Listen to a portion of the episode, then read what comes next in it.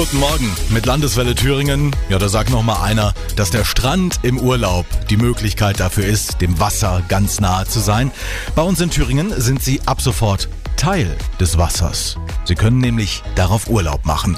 In Saalburg wurden auf der Bleilochtalsperre jetzt zwei schwimmende Ferienwohnungen zu Wasser gelassen.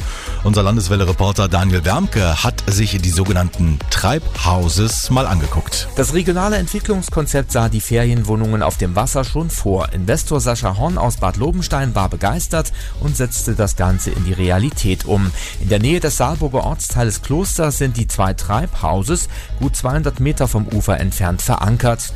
Das ganze Jahr über werden sie auf dem Wasser verbleiben. Da der Pegel der Talsperre über die Monate schwankt, ist die Verbindung mit dem Land über einen Steg nicht möglich. Stattdessen gibt es eine fest verankerte Insel mit Trinkwasser und Elektroanschluss. Dort sind die Ferienwohnungen festgemacht. Jetzt frage ich mich nur, wenn es da keinen Steg gibt, wie komme ich denn zum Haus auf dem Wasser? Zur schwimmenden Unterkunft geht es per Elektroboot. Bis zu fünf Urlaubsgäste finden in jedem der Häuser Platz auf 34 Quadratmeter Wohnfläche. Es gibt eine große Küche, zwei Schlafzimmer, Dusche, WC, einen Kaminofen und eine Gasheizung.